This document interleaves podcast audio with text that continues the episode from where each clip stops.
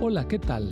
Soy el pastor Misael Castañeda y te invito a escuchar la devoción matinal Pablo, reavivado por una pasión, una serie de reflexiones basadas en el libro de los Hechos y las cartas Paulinas para nuestra vida hoy, escritas por el pastor Bruno Razo. Me alegra darte la bienvenida a la reflexión matinal Pablo, reavivado por una pasión. Agradecemos a Dios por la oportunidad que nos da de despertar, de ver un nuevo día, un nuevo amanecer, ver a nuestros seres queridos, a nuestros amigos, a nuestra familia y sobre todo por la oportunidad que Dios nos da de tener un encuentro con Él. Quiero compartir contigo el texto que lo encontramos en 1 de Corintios capítulo 3 versículo 10 al 11. Conforme a la gracia de Dios que me ha sido dada, yo, como perito arquitecto, puse el fundamento y otro edifica encima, pero cada uno mire cómo sobreedifica.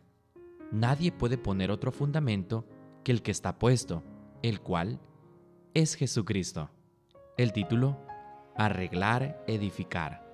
Pablo usa varias figuras para ilustrar el papel y la misión de la iglesia. En este caso, usa la imagen de un edificio, y él se presenta como el constructor, arquitecto y siervo que edifica sobre un fundamento inamovible. El fundamento es Cristo mismo. No se trata de una persona física, sino de su Evangelio, su mensaje y sus revelaciones escritas por los profetas y los apóstoles. El arquitecto no fabrica el fundamento, es Cristo quien define y coloca el fundamento y nadie puede poner otro ni mejorarlo.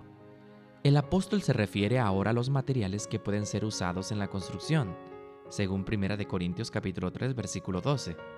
Están los costosos, permanentes y durables, como el oro, la plata y las piedras preciosas, y los baratos, viles y perecederos, como madera, el heno y la paja.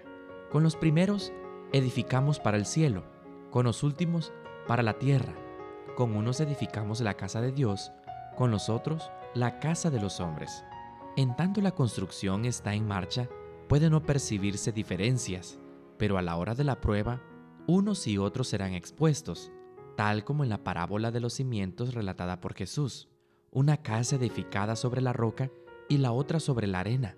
Se mantenían aparentemente iguales, hasta que fueron probadas por los vientos tormentosos.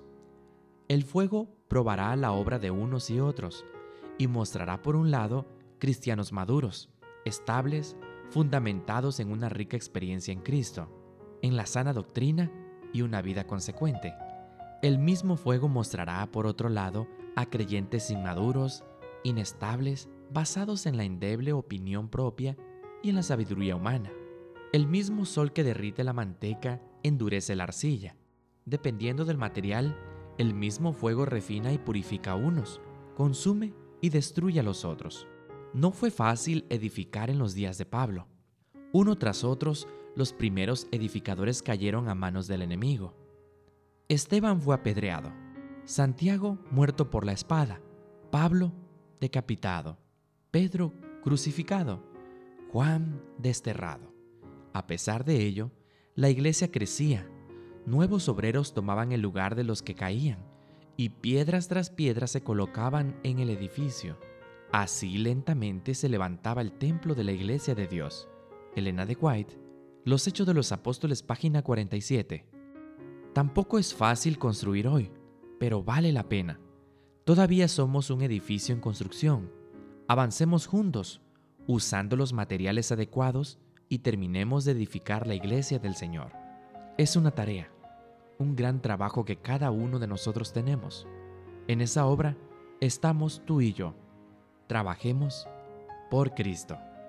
Esta fue la reflexión del día de hoy. Que Dios te bendiga.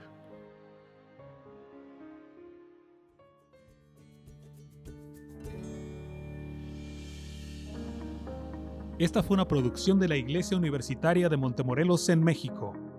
Te saluda el pastor Francisco Soto. Hasta la próxima.